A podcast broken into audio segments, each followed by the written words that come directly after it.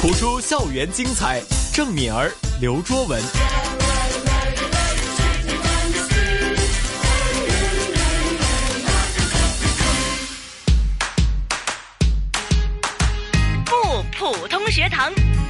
学完英文之后呢，就要学普通话了。对，这普通话呢是我们不可以忽略的一个语言哈。因为在我们直播间呢，现在啊，我看到的这位朋友啊，这个老师呢，的确是让我想起很多从小一直有留意普通话，有开始学习普通话的一种种种的一个片段还有回忆。就一定会认识这位老师了。对，那么在我们直播间今天请来的嘉宾呢，就是普通话科的专家谭成珠教授。谭老师你好，欢迎。好，欢迎欢迎，不好不敢当啊，呃，别说那么 那么严重，就普通话就是一个播音就可以了哈。那么今天呢，老师来干嘛的呢？当然就是来啊教我们普通话了。不过呢，我们就刚才学完了这个英语哈，用故事来学英语之后呢，我们今天现在呢要用唐诗来去学普通话。没错，英文就是用一个故事，那么普通话呢就是学一篇的唐诗。那么今天选来的这篇唐诗呢，其实我相信很多同学应该有听过的，或者是用广东话也读过。但是怎样用普通话来去学习这篇诗章，然后去了解呢？应该是另外一个角度来的。嗯，老师，今天我们要讲的第一篇哈，这个呃唐诗呢叫做《春晓》。对，《春晓》作者是谁呢？就是孟浩然。哇，大家都知道，从小学就开始学，对不对？对，哎，所以你们都很熟悉了，也能背出来了吧？应该能够背出来吧，郑敏儿。看广告的时候有听过，对读书的时候也有看过，也有背过哈。对，嗯嗯，老师，嗯呃，这个还还记得一点点哈，“春眠不觉晓”这个第一句，然后最后就花落知多少，然后其他都忘了。中间都忘了是不是？只记得头两头一句还是最后一句？我你们是特意的。嗯，老师，其实呃这一篇呃，其实通常我们就先来聊聊天哈。其实、嗯。通常呢，我们要学这个普通话哈，其实朗诵这个唐诗呢，对我们有帮助吗？很有帮助，因为它一个字代表一个意思。啊。哎，特别唐诗五个字的唐诗呢，嗯。它就是有时候一个词。它停一下，啊。这个停不是说意断，它意不能断的，嗯。一定要连接一起的。那么再有一个字也可能停一下，那么再两个字，或者是两个字两个字一个字这样停。所以它的结构是起了很重要的一个作用的，在我们解读的时候。对，它有韵味儿，相当的了不起。唐诗我都要重新开始学习，我们也要重新认识一下这些的篇章哦。真的是的，那么就有劳老师呢带领着我们呢来去读这个唐诗哈。老师，其实你可以先给我们做一个示范吗？啊、可以，但不能说示范，只能说我简单的读一下。啊，好好好的。好，好，春晓，春眠不觉晓，处处闻啼鸟。夜来风雨声，花落知多少。哇，听到老师是很有感情的演绎耶，一定要有感情，唐诗因为是你们读的时候也会有感情的。嗯，因为它里面的那个要带出的意思应该很多很深奥的。对，它首句呢，它是一个破题，写的是春睡的那个香甜的那感觉，好像伸了懒腰，哎呀，春眠不觉晓，就不知道醒的那个样子，对吧？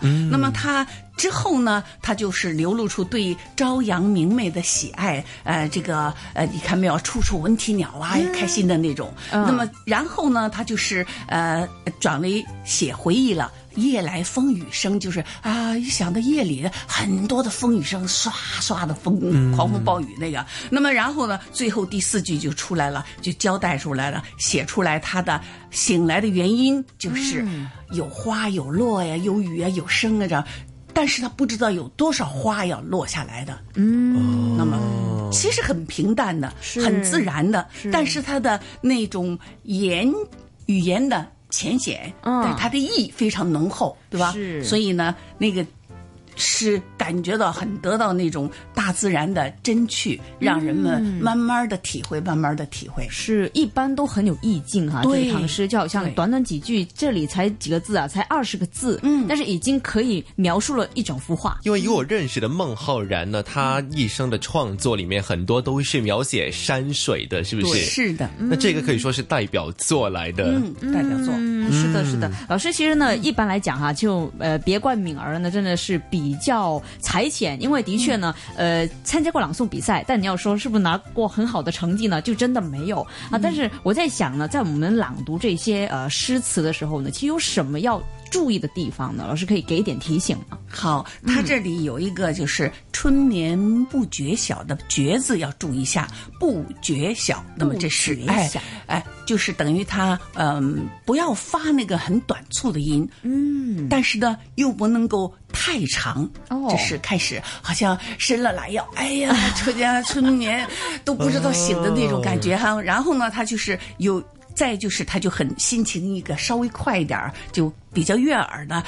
处处闻啼鸟，就是哇，叽叽叽叽喳喳喳的叫。我有的时候睡觉也是被那个鸟的声音给吵醒吵醒了哎，我觉得很舒服，很舒服的，对吧？你们有没有这感觉？有有有对不对？哎，对了，所以呢，然后呢，第三句呢就比较中等的一些，夜来风雨声，就是回想，哎呀，昨天好像下雨了，刷刷的那个雨声要有这个感觉。那么最后一句就比较慢了，特别那个“落”字，花落知多少，要有这种不知道，但是呢，我又想去要。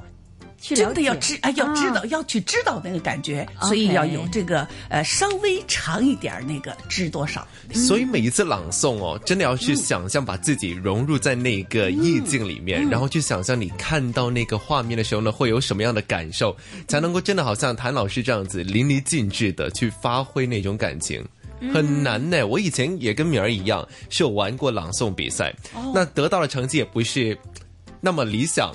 但是呢，我们每一次在想去理解这些篇章的时候呢，都会在想哦，到底有什么样特别的方法，或者是一些其他的技巧，除了是了解它，除了诗篇本身的意思之外呢，是有什么样的一些方法可以令到我们演绎的时候呢更上一层楼呢？嗯，就是刚才说的古诗词，对吧？第一句“春眠”是一个词，嗯，然后呢，“不觉晓”这个“不觉”这又是一个词，然后是稍微拉长一点儿“晓”，然后也是停顿一下，这个停顿意不能断的，特别是如果朗诵的话，绝对不能断这个意。然后第二句，哎呀，开心呐、处处闻啼鸟，那个文嘛又不能够跟啼鸟连在一起了，它只是一个处处连在一起，然后文呢又是一个字单音，拖长一点，啼鸟有一个词，那么就它有拖音在了，鸟又有拖音，然后夜来风雨声，那个风雨它是比较慢的，嗯。声是一个字，它有是。哎要有风雨停，这个停我还是说不要把它气息和意思停顿，一定要让它有个韵拖在那儿，最后花落。知多少，对吧？那么就是花落停顿一下，知停顿一下，多少一个停顿，这是五言的绝句。啊，我觉得哇，真的挺难的，因为老师一路讲，其实我都有稍微做一下笔记哈，包括停顿啦，包括那些连音啦，包括一些可能韵托的一些运用啦。的确呢，那短短二十个字而已，对 对，我们需要用很长的时间，真的去细味它。嗯背诵很容易，但是真的要去把这个篇章读起来。每一次都有韵味的时候呢，是很困难的。那么谭老师，其实这个篇章应该是在很多的朗诵比赛里面呢，蛮常遇到的一个篇章来的。是，那么有时候评判过很多次，嗯很多小孩都读这个，嗯但是呢，你说他是不是？我我觉得也不容易。是，小的小孩读这个 是很难的，对吧？对我们大人都有点困难，哎，你别说小孩儿，对吧？嗯那么男生和女生去演绎这个篇章的时候，会有什么样的分别，或者是他们面临有什么样是蛮常见的一些错误呢？嗯，其实男和女的读都是一样的，只要有走心。一定要走心，从内心里发出的感情，这是最主要的。是，哎，如果没有内心的感情，你只是拖，比如说啊、他说啊、春眠不觉晓，处处闻啼鸟，它也停了，但是他没有走心。啊，对对对，不行，然后他很大分别夜来风雨声，他再用怎么用气用什么的感觉停，但是他没有走心，啊，是完全能分辨的。能分辨的。一听就听得出来了。你们一听也能听出来，这个人是不是动心了？对，如果动心了，才能感动我们每一个人。是如果不动心的话，就感动不了我们。嗯，就这么简单。所以可能有些同学会很喜欢加一点动作，非常夸张那种。